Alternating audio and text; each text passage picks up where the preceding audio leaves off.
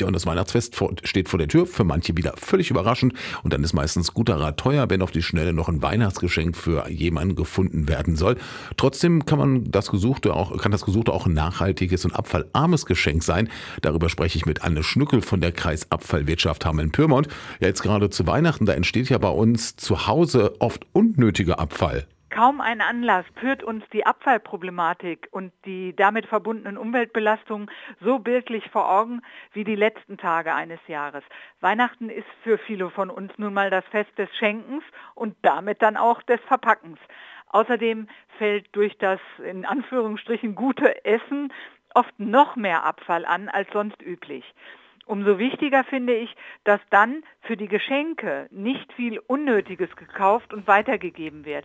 Gerade bei Last-Minute-Einkäufen ist ohne eine zündende Idee die Gefahr dazu nun mal recht groß. Und ein Tipp für ein abfallarmes Geschenk könnte etwas sein, was vielfältig einsetzbar ist. Sie kennen die zu Beschenkenden und können einschätzen, was gefällt. Wie wäre es einfach mal mit einem Gutschein, nicht unbedingt für einen Gegenstand, sondern eher für Zeit oder für eine Gefälligkeit. Beispielsweise kann ein langer Spaziergang bei schönem Wetter es ist Winter, vielleicht kommt noch Schnee oder Hilfe im Haushalt oder im Garten, wenn es dann Frühjahr oder Sommer wird, für manche eine tolle Geste sein. Teuer ist so ein Geschenk dagegen sicherlich nicht. Und im ersten Moment vielleicht ungewöhnlich, aber sicherlich passend für Weihnachten etwas Essbares verschenken. Auch Selbstgemachtes aus der Küche kann noch kurzfristig vor Weihnachten entstehen. Das kann ein kleiner Kuchen sein. Jetzt zu Weihnachten sind vielleicht auch Plätzchen nett oder auch was Herzhaftes wie ein Pesto. Da brauche ich nicht viele Zutaten und es ist relativ schnell gemacht.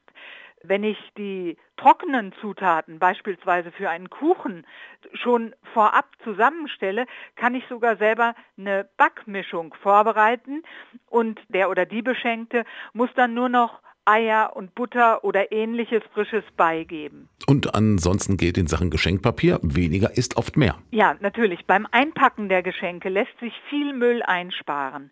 Manchmal findet sich in letzter Minute, das ist ja unser Thema, noch beispielsweise ein schönes Kleidungsstück.